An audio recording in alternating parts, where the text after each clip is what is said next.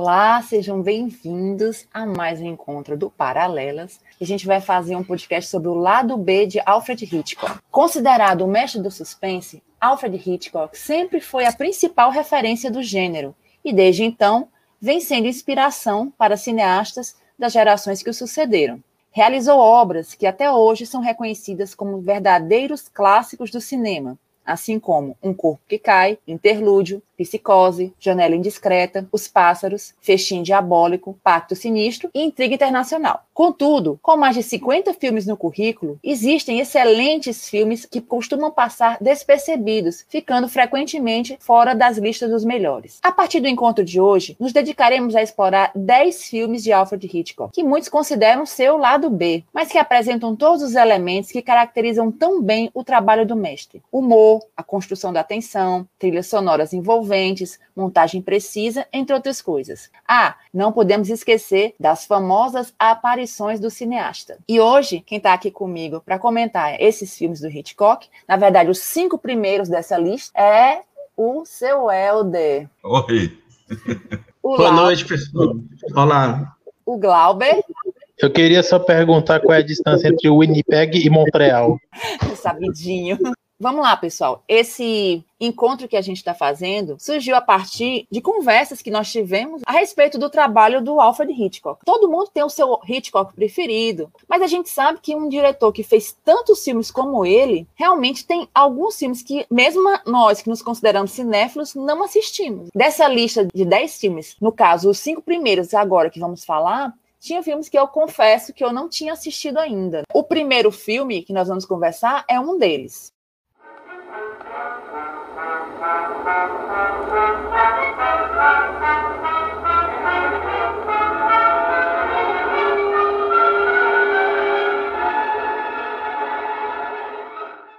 Os 39 Degraus, de 1935. No elenco, Robert Donuts, Madeleine Carroll e Lucy Mannheim. O título original do filme é The 39 Steps, Richard Hannay é um canadense que está de férias na Inglaterra e se envolve em uma trama de espionagem a partir do momento em que ajuda uma mulher misteriosa. Ele passa a ser perseguido e, a caminho da Escócia, acaba conhecendo Pamela, que o ajuda a resolver o mistério dos 39 degraus. Os 39 degraus, eu assisti a primeira vez a versão de 1976. Era um filme colorido, que eu nem gostei muito, e esqueci de me atrás até o do Hitchcock, que era com aquele Robert Powell, que fez até o papel papel do Gustav Mahler no filme do Ken Russell e outras pessoas conhecidas. Mas é um filme que tem muita ação. Mas eu achei que dificilmente eu ia assistir um filme antigo, porque a primeira participação do Hitchcock no cinema ele nasceu praticamente na, virada do século, né? Depois entrou a Primeira Guerra Mundial, depois os 10 anos entre a fase britânica sonora foi que ele produziu esses filmes. Todos os filmes antes, de 29, eram filmes mudos. Tinha muita criatividade e hoje a gente sabe, estudando, né, que ele aprendeu, ele viajou muito para a Alemanha e aprendeu muito sobre o cinema alemão e sobre o cinema russo. E aprendeu a fazer tudo, ele é uma espécie de factotum, ele tudo ele fazia dentro do estúdio, né? Então, o primeiro filme dele falado foi Blackmail, é, que é o nome. O título é, nacional desse filme é Chantagem e Confissão. Isso, exatamente. Então, a partir daí, tem a fase que gente chama aqui, a fase do cinema sonoro inglês, que era todo branco e preto. Nessa seleção, os 39 degraus se destacou bastante. Ele passou a ser o filme mais considerado, mas ele tinha vizinhos muito bons, como a Dama Oculta, que nós vamos ver no próximo programa, né? A Estalagem Maldita, baseado no livro da Duff de Maurier, né? Que não foi tão bom o filme, foi o último filme dessa fase. O filme seguinte foi o americano, né? Que é a Rebeca é da mesma escritora. E lá no fim da carreira dele, ele usou a mesma escritora para fazer Os Pássaros. Então, a Daphne Maurier, que era uma escritora do século XX, foi muito influente, embora ele fosse muito livre para mudar. Mas ele tinha um vínculo muito grande com a literatura inglesa. Então, esses primeiros filmes, é muito marcante o comportamento do inglês. O que estranha também um pouco é que ele parece que não gostava muito de filme de guerra. Eu tive olhando a relação, como, por exemplo, o do Eric Maria Remarque, aquele Nada de Novo no Front. Não, ele não tem um filme, nem uma cena de guerra, de guerra mesmo, assim, das trincheiras. Então, geralmente é, é Guerra Fria, era suspense, e Náufrago, que foi o barco Nove Destino, né? Que tinha muito. O navio chegava, era uma torpedeado pelo submarino, chegava muito náufrago na Inglaterra. Mas o 39 Degraus foi um sucesso. Ele pegou o livro e fez como ele gosta de fazer, ele mudou um bocado de coisa. Mas o sentido de ação, de thriller, o lado cômico ele fez de uma maneira que ele mudou tudo botando uma personagem, que era a Madeleine Carroll, aquela a loura que aparece no filme, que fica algemada com o ator principal. Então ele ali fez uma série de episódios que mal termina um, você está pegando o outro. Foi um filme de sucesso e despertou a atenção dos americanos. Por isso que logo em seguida, na decorrência disso, de 35 para 39, os americanos já estavam levando ele para os Estados Unidos para fazer o Rebecca e outros contratos. Mas o 39 Degraus, apesar de não ser um filme de guerra, porque não, também não era, não foi na época da ascensão do nazismo, mas todos os filmes que rodaram em função disso não tem cena explícita de guerra. Então é um filme de perseguição, de trem, de vários episódios muito interessantes, muita criatividade e hoje eu assisti, quer dizer, depois de muito tempo me interessei, deixei o moderno de lado e, achei ele fascinante. Claro, com muita limitação, é muito coisa do teatro inglês, tem muita cena de, de teatro, de como o inglês gosta, né? É aquela linguagem parada do teatro, né? E aquele humor, aquele negócio. Mas é um filme muito bom de assistir, é, é, é leve, é alegre e foi onde ele introduziu pela primeira vez ainda me corrija se estiver errado, o MacGuff, né? Foi o primeiro filme que ele usou. Foi marcado por isso, 39 degraus. Então é um filme tipicamente inglês, de ação, mas que se viu para consolidar a fama dele. Esses quatro últimos filmes, Dama Oculta, Estalagem Maldita, que foi o mais fraco, talvez, é, Agente Secreto e Sabotagem, consolidou a fama dele para frente. O cinema americano se, se interessou por ele, porque ele também não tinha esse cartaz todo, não, né? Mas vamos ficar só aí, porque eu estou só no, por enquanto, falando no 39 degraus. Perfeito, é isso aí. Os 39 degraus me surpreendeu bastante, porque eu imaginava que a gente fosse ver um filme com um ritmo mais lento, e eu achei o ritmo até, posso até dizer, frenético para um filme dessa década, não é assim? Quem gostaria de falar mais alguma coisa? Gostaria de comentar. Quando eu vi pela primeira vez, eu realmente não, não esperava nada e conhecia pouco da obra do Hitchcock, exceto os grandes clássicos. No entanto, quando eu fui ver essa obra, eu fiquei fascinado porque era um domínio da narrativa impressionante. E mais tarde eu vim a perceber que ele tem uma certa paixão pela temática da espionagem. Eu suspeito até que ele tenha tido informações privilegiadas de métodos de espionagem. Muito antes de 007 havia Alfred Hitchcock e filmes como O Homem que Sabia Demais, Os 39 Degraus. Eu ouso até dizer que o Intriga Internacional tenha sido um remake do 39 Degraus, porque quando eu assisti, muito depois de 39 Degraus, eu achei muito similar. O Intriga Internacional é 39 Degraus todinho com uma, uma significativa melhora. Até poderia ter sido um, um remake oficial, porém ele fez algumas alterações tão drásticas que não dá para dizer que é o mesmo filme que nem aquela cena do, do avião, por exemplo, que é fantástica Intriga Internacional. E são dois filmes que funcionam por si sós e com suas determinadas épocas e de fato mostra que o Hit ele tinha noção de como era o que o público esperava e qual era a demanda dos estúdios, porque ele teve obviamente todo esse contato com o cinema europeu. Na época de, de 39 degraus, ele já fazia filmes com essa tensão, esse mistério do tipo, ah, eu quero mostrar que alguma coisa muito crítica vai acontecer, mas o protagonista não vai poder dizer nada às autoridades, porque é algo altamente confidencial. Então, esse fascínio pelo suspense, pela informação manipulada, é, é algo já nítido já das primeiras grandes obras e ele já te envolve logo na primeira cena com o sujeito que guarda as informações na cabeça, tem um QI, deve ter um QI autismo para poder guardar aquilo tudo e ter uma mente de, de enciclopédia, algo que não serviria de nada hoje, porque basicamente qualquer um pode googlar e, e dizer que a informação é, é aquela. Muito legal essa tua associação desse filme com Intriga Internacional. Pensando bem, tem a razão mesmo. É o primeiro filme, né, Aida, em que a gente já vê uma temática recorrente que é essa do homem comum que é jogado de repente numa trama, né? em que ele tem que escapar, ele não compreende direito, ele é completamente inocente, mas ao mesmo tempo está sendo perseguido. Tem outros filmes que vão por aí também, né? E muito antes que de outros filmes em que há fugitivos algemados também, né? Me parece que o Hitchcock foi muito feliz, né? Na construção de toda essa parte da narrativa, né? Eu acho que os atores é, dão muito conta do recado e o filme todo é, é como você falou, um ritmo muito ágil né? A gente não fica entediado em nenhum momento, ele realmente, como entretenimento, ele funciona muito bem, além de captar, eu acredito que o clima, né, daquela época, um pouco antes da guerra, né, mas quando já se, já se acumulavam as tensões, né, então imagino que esse tema de espionagem e uma informação importantíssima que tem que ser tirada do país e, e, isso tem que ser impedido.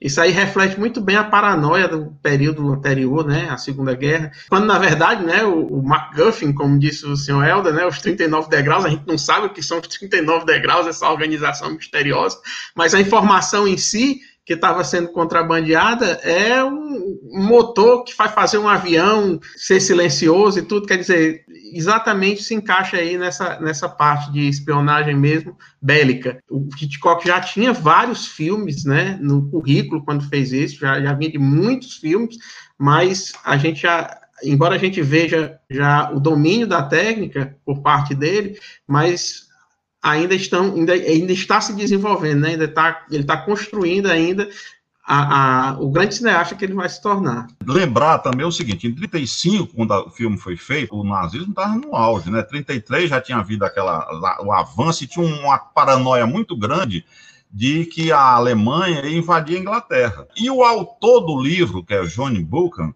que foi mais ou menos na, época da Primeira Guerra, ele era um estadista e trabalhava com negócio de serviço secreto. O fundamento do livro é exatamente o que o Hitchcock fez foi dar um toque de humor e botou aquela loura, negócio da algema, e fez aqueles troços todos e tornou um filme divertido e como um ritmo frenético, né? Dizem que a história da algema, eu li no livro do, Espoto, ele bolou um jeito de fingir que tinha perdido a algema para forçar a atriz a ficar muito tempo presa na, na algema.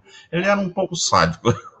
Logo em seguida, não queria me estender porque eu não vi o filme, Sabotagem e o, o Agente Secreto é baseado no um, primeiro no livro do Joseph Conrad, né, que era aquele do Coração das Selvas, e do Somerset Maugham também, que é uma novela, O Agente Secreto. Então, esse tema foi tudo junto, foi 39 degraus, tá. O único que ele recuou um pouco para o passado foi Estalagem Maldito, que ele também mudou totalmente. O personagem do Charlie Lawton não existe no, na história. Ele botou a, a fama do ator, porque ele era um ator que roubava tudo. Chegava é como também um homem que sabia demais. Não tem o charme e o encanto da segunda versão, mas botaram aquele Peter Lorre que ele rouba o filme mas era muito limitado. A gente vê que os rec... ele se encantou quando foi para Hollywood e viu o recurso que tinha. E por isso que ele refez, o, o homem que sabia demais.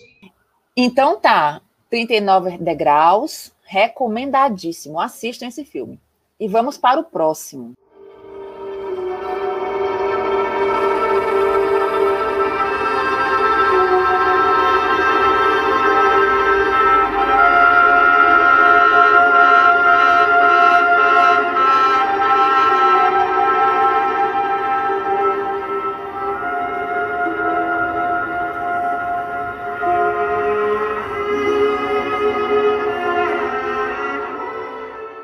Suspeita, de 1941. No elenco, Cary Grant, Joan Fontaine e Cedric Hardwick. O título original é Suspicion. Lina McLeodlaw se apaixona pelo playboy Johnny Asgard e acaba se casando sem conhecê-lo muito bem. Logo após a lua de mel, Lina começa a observar a verdadeira personalidade de Johnny e passa a desconfiar que o marido pode ser um assassino e que ela seria a sua próxima vítima. Esse aí foi um que eu já tinha visto, revi agora para esse nosso encontro, e esse filme foi feito logo depois do sucesso de Rebeca, não é assim? Exatamente. Inclusive a atriz, né? Foi um sucesso. Rebeca ganhou o Oscar de melhor filme, mas o diretor não, não teve nada, né? Aliás, ele nunca ganhou nem, nem um Oscar, a não ser de conjunto da obra, né? E no segundo filme, o Suspicion, é, quem ganhou o Oscar de melhor atriz foi a Joan Fontaine. Foi extremamente feliz. E eu acho que o Kerigante foi dentro do possível, foi muito bom. Agora você vê que um filme tem aquele padrão americano, aquela coisa, mas quase todo mundo do filme é inglês. Os personagens todos são ingleses. Né? Inclusive, ele comenta isso, né? Que é um filme em inglês feito nos Estados Unidos. Exatamente. É, simulando que está lá na, filmado num, no litoral americano aí, que eu agora não estou lembrando o nome, Santa Rosa, não sei, mas a, a, a, o comportamento, o padrão do pessoal, é todo aqueles atores, todos são ingleses, né? Aquele, aquele bobinho que aparece no, um quer fazer gaiatice, ele também é da Rebeca, também é o bobinho da Rebeca também, né? Dá certinho aqueles atores. Bom, eu acho que foi tudo perfeito. O final é que enganchou. Mas não tinha outro jeito. Aquele negócio, o filme, o produtor é ele, o filme é dele, Agora, como já foi dito aqui, tem uns comportamentos dele que é meio, meio, sei lá, não bate muito com o estilo dele, não. Porque ele faz, o resto ele faz muito bem. Pois é, eu acho que é exatamente isso. A gente está falando de um filme que teve muito ainda o, o, peso da mão do, do produtor, assim como Rebeca, né? E esse filme ele vai desenvolvendo de um jeito e no final um pouquinho frustrante. Vamos lá, quem é que assistiu também Suspeito e quer comentar? Eu devo dizer que que foi um dos filmes que eu mais gostei, assim, dessa, dessa leva que a gente assistiu agora, sabe? Não tinha visto ainda, mas já sabia, já conhecia algumas cenas que são muito famosas. A gente até que já tinha comentado aqui, como a, aquela cena do copo de leite, que ele está subindo, o Cary Grant está subindo as escadas para entregar um copo de leite e a gente fica na dúvida, a audiência fica na dúvida se ali tem veneno ou não, né? E todo mundo já sabe que o Hitchcock, né, ele deixou a, a iluminação fraca e colocou uma lâmpada dentro do copo para ficar brilhante e chamar a atenção da gente para aquilo ali. Então ele dirige o nosso olhar exatamente naquele momento em que a gente está vendo pelos olhos da esposa, né, a suspeita se avolumando e você não sabe se aquilo ali é só o cuidado de um marido carinhoso ou se realmente é um, um, veneno que ela vai tomar, né? E, e no, no, filme, no corte final, na cena seguinte, a gente vê que de manhã o copo de leite ainda está lá intocado, né? Ela não bebeu. Isso na versão final que foi para o cinema, né? Eu li que não foram só duas alternativas de final, na verdade haviam várias. Aqui a final prevaleceu, né? Segundo consta, foi realmente uma imposição do, do, produtor a contragosto do Hitchcock, que preferia que ele fosse, o, o Cary Grant fosse culpado realmente.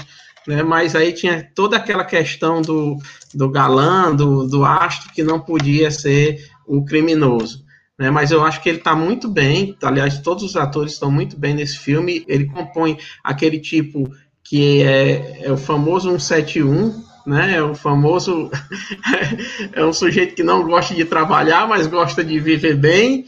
Né? Desde o início da primeira cena, a gente já percebe isso, quando ele está na primeira classe com um bilhete de terceira, e, e, e ela acaba pagando para ele, e ele dá um jeito e fica por ali, e ali já começa o fascínio dela. A gente percebe depois que ela até recortou o jornal, a foto do jornal em que ela aparece para guardar. E mais na frente tem, o, tem o, o, interesse dele por ela também, né?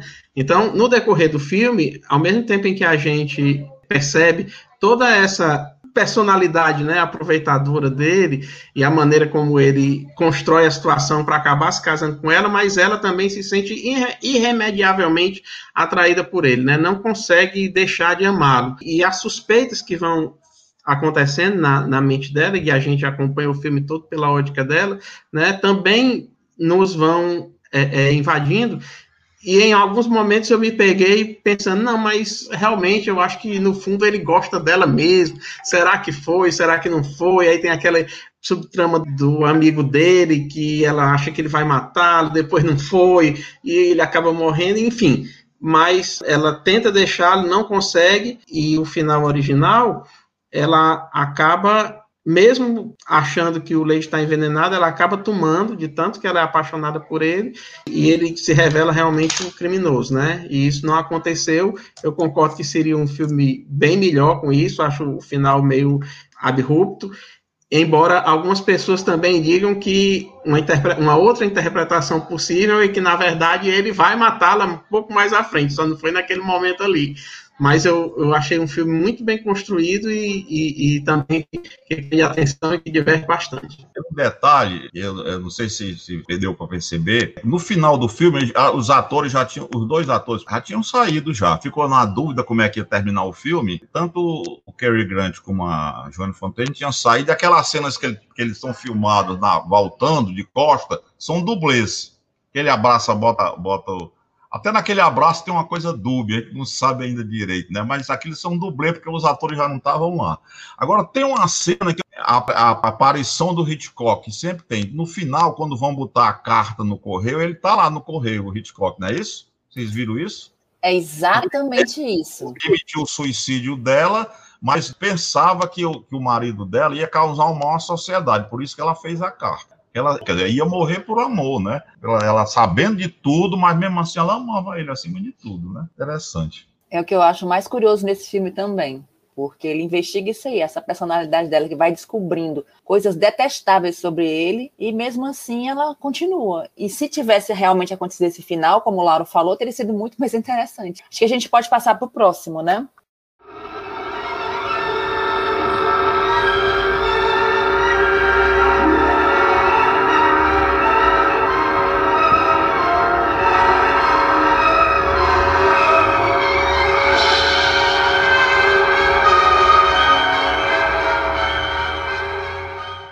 Nosso próximo filme é Um Barco e Nove Destinos, de 1943. Que título, hein? O título original é Lifeboat e no elenco tem a Talula Bankheart. Durante a Segunda Guerra Mundial, em pleno Atlântico, um navio naufraga e alguns sobreviventes tentam escapar em um bote.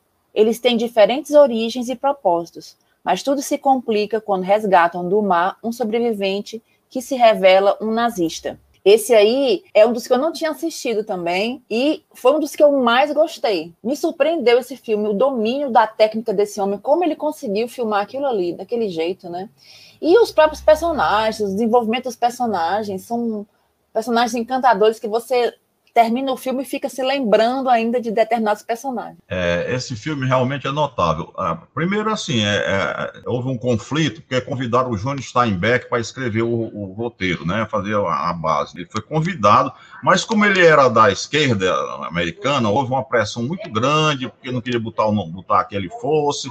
Aí tiveram que mudar também o roteiro em Joe Swerling, a, a própria Alma Reville mexeu no roteiro, né? Mas o, o filme é fascinante porque começa pela personagem que se destaca logo de cara na história, é a Talula Bankhead. Porque ela era uma mulher, uma jornalista ou, ou, ou escritora, com a roupa impecável que está num barco de salva-vida, né? Com a, aquela meia de seda, uma máquina de escrever, uma câmera de filmar, um negócio totalmente surrealista, uma pessoa fútil, antipática, e depois, no decorrer da história, ela vai se revelando outra coisa. Como também o outro personagem que é marcante no filme é o alemão, que foi resgatado. Aí, com eles, ele sabia navegar, era o único marujo mesmo que sabia navegar, né? Aceitaram que fizesse e ele fez as malandragens dele, né? Agora, o que eu achei mais fascinante é que o Hitchcock não queria fazer nada externo a não ser a cena de back projects, o resto tudo foi dentro de um barco, um quarto de barco e meio barco. Tudo num tanque dentro do estúdio,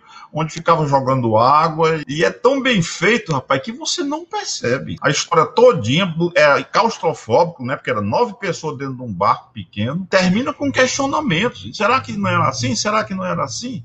Eu achei também um dos melhores filmes dele. Eu assisti, assisti inclusive em Blu-ray, assisti já em várias versões. Hoje ele é cultuado, ele já é um filme cult, né? Os estudiosos do Hitchcock têm sempre questão para fazer.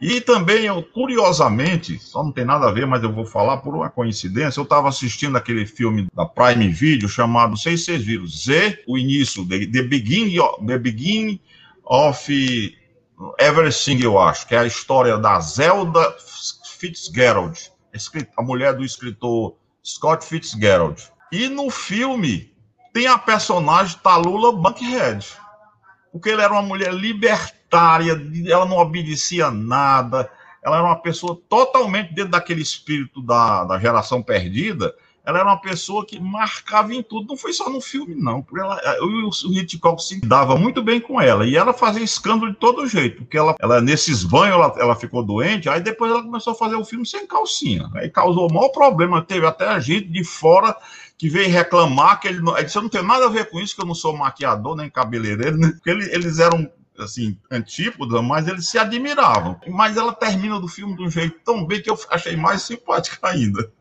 Mas o filme é, é maravilhoso. Só, música só tem no começo do filme. Eu procurei. Eu gosto muito de ver a parte de música.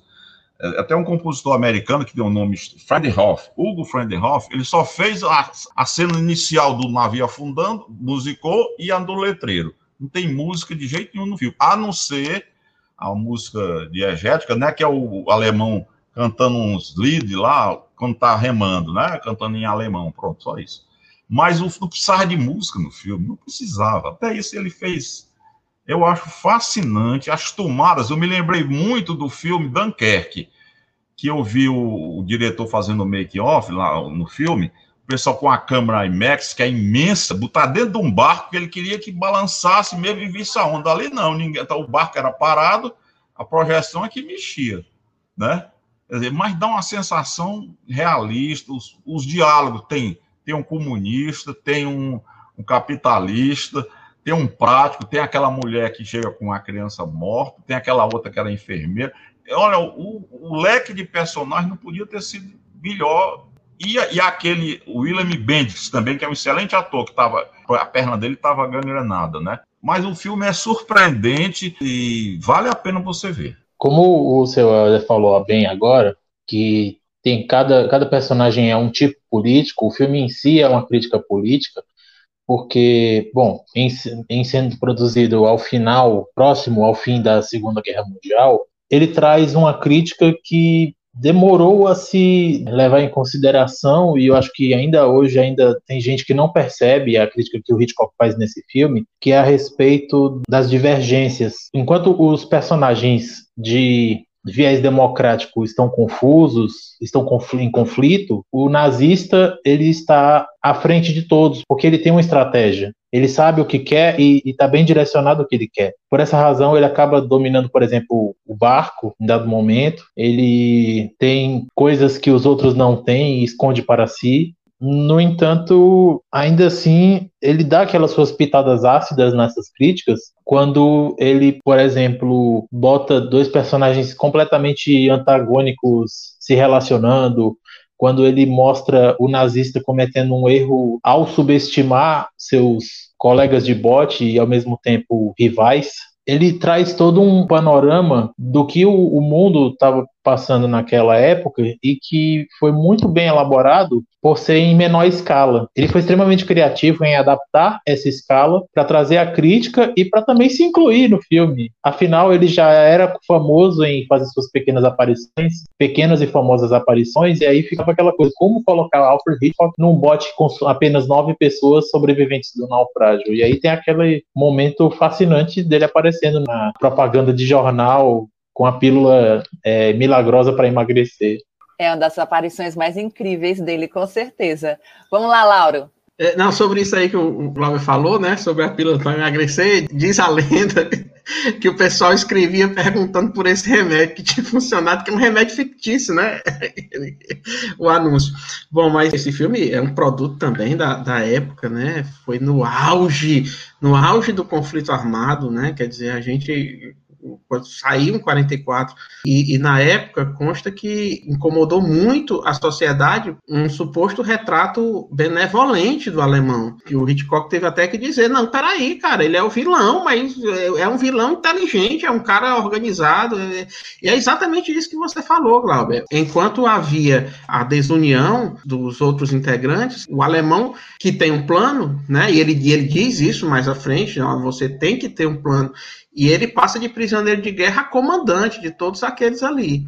Então, naquele momento, me parece bem, bem emblemático, quando eles se unem todos para atacá-lo e, e derrotá-lo. E o filme foi feito exatamente para levantar questões morais também. O filme todo, durante todo o desenrolar, tem esses questionamentos. Primeiro, o que, é que a gente faz com ele? A gente mata, a gente deixa prisioneiro, ele é isso, é aquilo tal. E no final, ainda deixa em aberto. Quando chega aquele outro prisioneiro lá e não, peraí, você esqueceu o que aconteceu com o outro alemão? Não, mas é diferente, esse está ferido. É, é uma criança criança, olha aí, é uma criança com uma arma e tal, e no final, e aí, o que é que a gente faz? Né? E ele, embora ele sugira, né, ele diz, pergunte o pessoal que morreu. Ele lança essa dúvida aí. É uma tentativa, me parece, de acordar o espírito da audiência. Não é o puro entretenimento, embora seja um filme magnífico em termos técnicos, em termos de desenvolvimento, como o senhor Helder falou aí, Puxa vida, as cenas dos navios me parecem muito bem feitas. A gente sabe que aquilo ali é um estúdio, a gente sabe que ali é um tanque, uma coisa assim, mas está muito bem construído, muito bem feito, sabe? Muitas décadas antes do James Cameron, né? mas eu, eu achei extremamente convincente. Os personagens têm um desenvolvimento, então acho que foi mais um trunfo aí, mais um acerto do mestre mas a, a, crítica foi piedosa com o filme. É muito crítico famoso lá nos Estados Unidos deu 10 dias de prazo para o filme sair do cinema, por causa dessa coisa que elogiou ao nazismo, né? Fui acusado. Houve uma pressão muito grande, mas do, do ponto de vista da plateia e dos estudiosos, ele só fez crescer com o tempo. E é como eu falei, nem o Hitchcock não gostava de fazer filme de guerra. Ele fazia um filme que era uma consequência de uma guerra, um naufrágio. Mas aquele negócio de muita gente, aquele negócio de sair bombardeando, né, nunca fascinou. Fascinava as pessoas, era um pequeno grupo. Ele nunca ia fazer um filme como, por exemplo, é, Nada de Novo no Front, né, que era um filme muito bom, aquele pessoal correndo dentro do mar, dentro, dentro das trincheiras, dentro das arame farpado. Ele nunca faria um filme. Pode olhar que o filme dele tudo é assim. Isso é uma, uma consequência da, da guerra que é que pode acontecer. E questionamento do comportamento humano. Não, tinha nada a ver com esse negócio de essa política, essa coisa baixa. O pessoal não, não curtiu o filme direito, né? Eu, eu, achei muita audácia dele fazer um filme, aquele negócio. Ele detestava a cena externa. Ele inventava para ser feito, era preguiçoso. Ele queria fazer dentro do estúdio. Se não fosse, não tinha graça para ele. Desses cinco filmes que a gente selecionou, eu posso dizer que esse foi o que eu mais gostei. De verdade. É um filme que a gente recomenda que vocês assistam. Vamos passar para o próximo, então.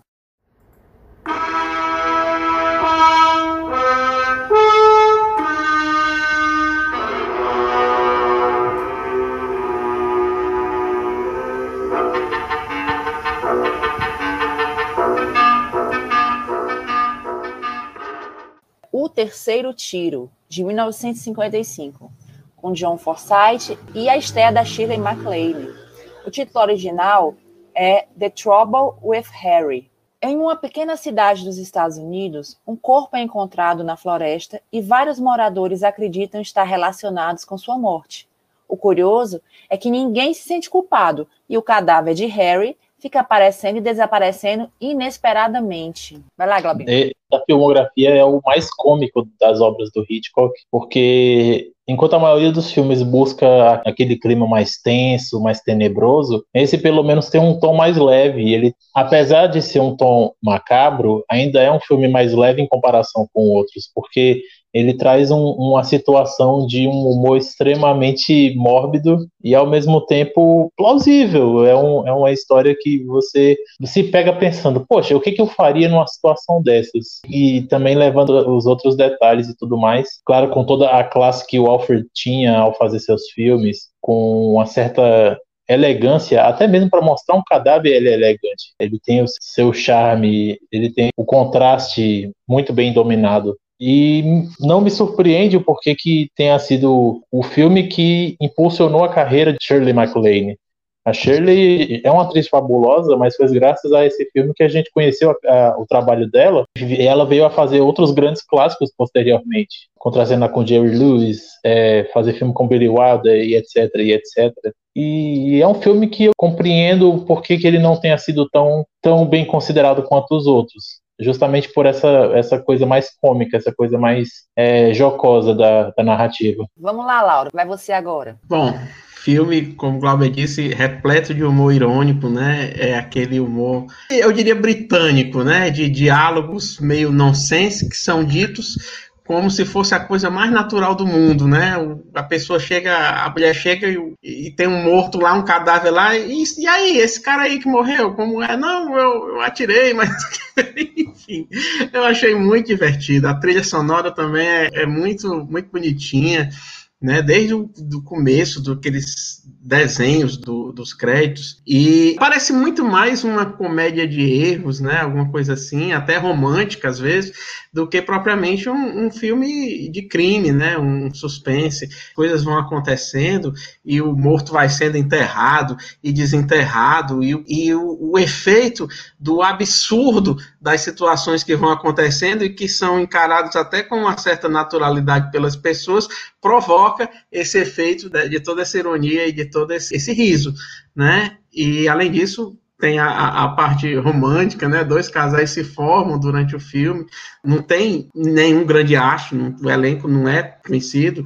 Como você disse, era, é, foi a estreia da Shirley MacLaine, que está, está, na verdade, adorável, né? E eu acho que o título original, né? O problema com o Harry. O Harry, na verdade, é que foi o problema para aquelas pessoas ali, tanto que no final do filme ele diz: pronto, acabou-se o problema.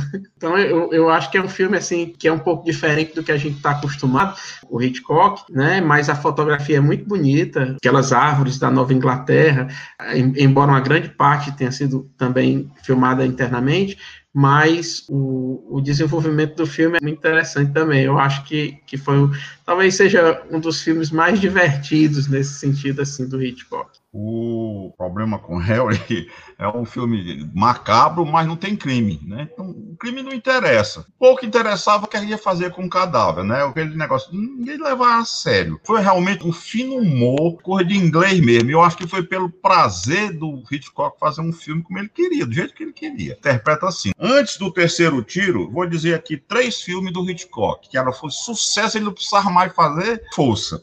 Diz que M para matar, foi em 54. Janela Indiscreta, em 54. Ladrão de Casaca, em 55. Aí vem o, o Harry, né?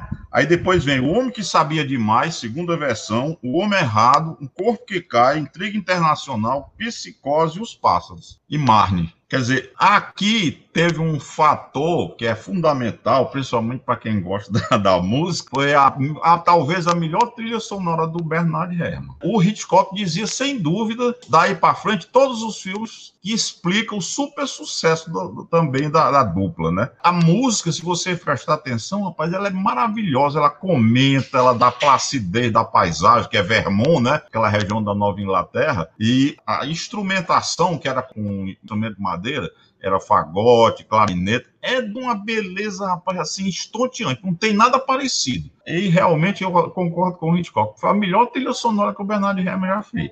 E daí para frente foram oito trilhas da parceria, né? Aí tinha fotografia do Robert Burks, que também ficou linda, era aquela placidez daquela paisagem, aquele ambiente tranquilo, descontraído, aquele cara cantando a música do trem, né? Que não tem trem, mas tem um cara passa de, um caminhante passa na, na estrada cantando, né? Tem figurino da Edith Head, já era o time vitorioso que ele estava juntando.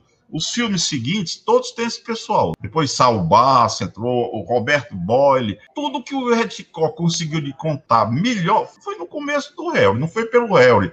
Mas ele já estava entrando num clima, já estava passando por uma fase Aí foi quando ele estourou realmente os grandes sucessos dele. Foi um corpo que caiu, psicose. Eu acho que é marcante. Eu acho que não foi feito para agradar, foi feito para agradar a ele. Eu acho que ali ninguém teve influência, ninguém apitou no filme. Eu acho que não. Ah, esse filme não acontece nada. Mas exatamente, ele, ele, ele, ele não só é bom filme que acontece coisa, não.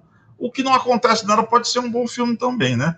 É aquele negócio, ele sempre era um cara, do mesmo jeito que ele era para o cinema, era o Bernard Herrmann para a música. Todas as músicas do Bernard Herrmann eram diferentes do que a gente esperava. Se você vê as trilhas sonoras dele, ele experimentou de tudo que ele bem queria e entendia. Por isso que ele brigava com todo mundo, inclusive com Hitchcock. Depois do Marne, eles brigaram porque a trilha sonora seguinte, pressão comercial, que tiraram, né? O Cortina Rasgada, tiraram a trilha sonora Né? Aí a partir daí foi que houve o, o declínio dos dois. Tá, tá na fase. E começou a acontecer coisa ruim na vida dele, bebida, etc.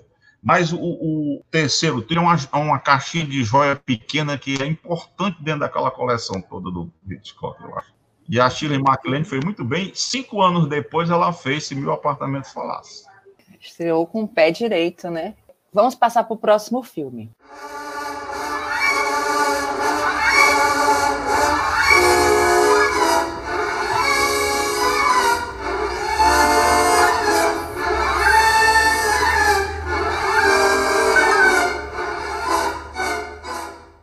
Marnie, Confissões de uma Ladra, de 1964, com Chip Hedren e Sean Connery. O título original, Marnie. Uma bela e mentirosa mulher, Marnie Edgar, vive de dar golpes, porém acaba sendo descoberta por um de seus patrões, o ricaço Mark Rutland, que se apaixona por ela, forçando-a ao casamento. Esse aqui é polêmica. A gente estava conversando, é um filme, ele tem cenas incríveis, tem cenas geniais mas ele é um filme complicado, embora ele mereça ser conhecido, ele tem muitas coisas interessantes. Vamos lá, vamos lá, seu Helder. Continuando aquele mesmo time, Tomazini, Roberto Burques, todo esse pessoal estava no filme, né? Aquela corriola do Hitchcock, muito boa. Mas o negócio já ia mal porque ele foi feito. Primeiro, o Hitchcock fez o filme pensando na, na Grace Kelly, que tinha, tinha topado, inclusive no filme que fala sobre a Grace, conta isso, né? Mas depois o príncipe, não, o príncipe Renier não queria, até porque tinha essa cena que era polêmica. Aí contrataram uma mulher, porque a maioria do pessoal não queria fazer. Os mais antigos com o, aquele Stefano, que eu estou lembrando o nome dele, tentou convencer o, Hitchcock a não botar aquela cena, né? mas ele, ele queria e contratou uma mulher que entrou com esse cacife de fazer. Era, o nome dela era Jay Preston Allen. É uma mulher que defendia ter a cena do estupro no casamento. Que era uma coisa, eu acho, totalmente desnecessária. Ele queria mais chocar. Ele tinha uma perseguição em relação a, a Chip Henry, é horrível a gente ler. É bom até gente assistir o filme depois ler, não ler antes não, para não ficar com antipatia. Foi doentio. Aí ele, ele quando a, a Grace Kelly não veio, ele fez um contrato com ela de quase oito anos, e não deixava ela trabalhar em nada. O contrato era obrigatório, ela ficou sem fazer filme. Ela partiu para outra, que ela era muito boa negócio de moda, ela passou a ser uma ativista de animais. Ela chegou a criar 50 leões numa fazenda que ela tinha lá. Gato, leão, cachorro, esse negócio, sabe? Como uma pessoa meritória de ter conseguido aquilo, de passar por cima dos problemas, né? Ela tinha capacidade, eu achava uma boa atriz, né? Então era mais uma questão de desarranjo interno, de que as coisas não iam bem o filme não podia sair bem. Mas tem muita cena, como a Aida disse, tem muitas cenas que são maravilhosas. A trilha sonora eu acho irretocável. O Sean Connery talvez não tenha sido o melhor ator para isso também, talvez, ele, embora ele seja muito bom. Mas eu acho que ela, a, a Chip Heather foi muito bem. Mas é como a Aida disse, é o filme polêmico que é, muda a curva. Vinha num patamar de sucesso, ela embiocou, daí para frente foi o declínio. Daí para frente, os quatro filmes do Hitchcock foram declínio, até 76, né? Cortina Rasgada, Topázio, o Frenesi, que eu gosto mais, e o Tama Macabra. Eles não fizeram mais sucesso de jeito nenhum. Vamos lá. Eu acho que ter uma cena de estupro conjugal não está errado, porque infelizmente isso acontece. A questão é a forma como isso aí é tratada no filme. Eu sinto que tenta romantizar um pouco a relação depois daquilo. E isso, assim, eu acho que mesmo para os olhos da época não é, não é legal. É, agora, assim, a gente estava conversando antes também, né? Tem uma cena, né, Lauro? Você queria comentar? Tem uma cena que a gente acha assim genial nesse filme. Vamos lá. É, essa cena em particular, né, é aquela em que a Marnie, ela já está envolvida, na verdade, ela já, já se envolveu meio com o Mark, né, que é o personagem do Sean Connery, ela já, no início do filme, ela já cometeu aquele furto com o, um outro escritório, que é um escritório de contabilidade que presta serviços para essa outra empresa, que é do personagem do Sean Connery, e depois ela vai trabalhar lá, ela dá um jeito de se empregar lá. E aí, ela, naquele modus operandi das falcatruas dela, ela consegue adquirir informação para abrir o cofre e pegar o dinheiro. Ali já seria o quê? O ato final daquela passagem dela por aquela empresa, né? Como ela já fez várias, vários outros. né, já que ela é uma ladra. E nesse momento, né, a gente vê quando ela tá sozinha, foi na, depois que todos os empregados saíram e ela tá abrindo o cofre lá. E aí, primeiro, o Hitchcock distancia a câmera, de modo que a gente vê não só ela mexendo no cofre, mas a faxineira que chegou e está fazendo a limpeza. Embora ela não tenha percebido. Então já começa a construir a tensão aí. Porque a gente está vendo, mas a personagem não sabe. E a gente está torcendo por ela. A gente quer que dê certo o lance lá. E aí depois ela vê a faxineira e ela precisa passar por trás dela para chegar até a escada e ir embora. Aí o que é que ela faz? Ela tira o sapato e coloca nos bolsos para ir descalça e a mulher não ouvi-la. Contando que ela não vai se virar, né? Então a, a gente já está tenso nesse momento aí. E a gente vê que o sapato começa a escorregar e vai cair. Então chega ao ápice, o Hitchcock estica um pouquinho a cena, que é aquela coisa que ele costumava dizer, né? Que não tem, não tem suspense nenhum na explosão. Tem na expectativa da explosão, né? Então a gente fica esperando, esperando e afinal torcendo, mas afinal o sapato cai, faz um barulho, mas surpreendentemente a faxineira não percebe, né? E aí é, é, é, é como se fosse um pequenino Deus Ex Machina, porque a gente percebe na cena seguinte que a, a, a faxineira tem problema de audição, né?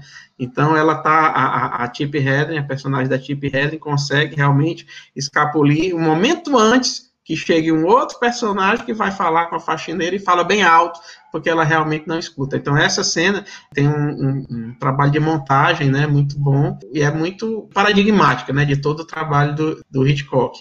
E eu concordo que o, entre os problemas do filme né, está essa quase romantização do estupro mesmo, mesmo dentro de um casamento, né?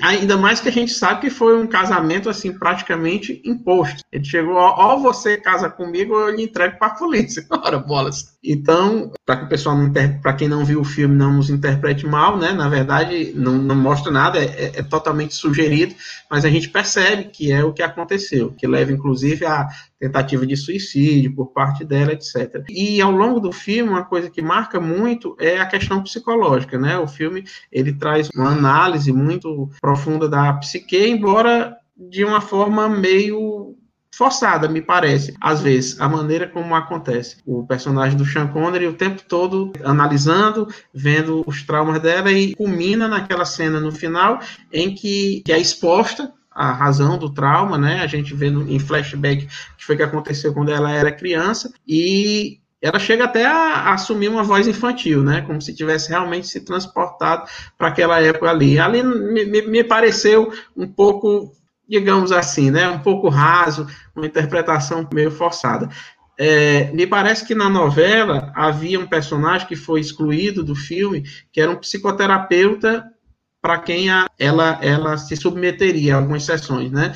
A interação desses, dessas conversas aí foi incorporada aí com o, marido também, né? Então ele, ele presencia aquela aquela cena dela se descontrolando na tempestade e em outros momentos do filme também e é praticamente um, um Freud, um homem, né? Quer dizer, a imagem que se tem normalmente do que teria sido o Freud, né? Quero dizer.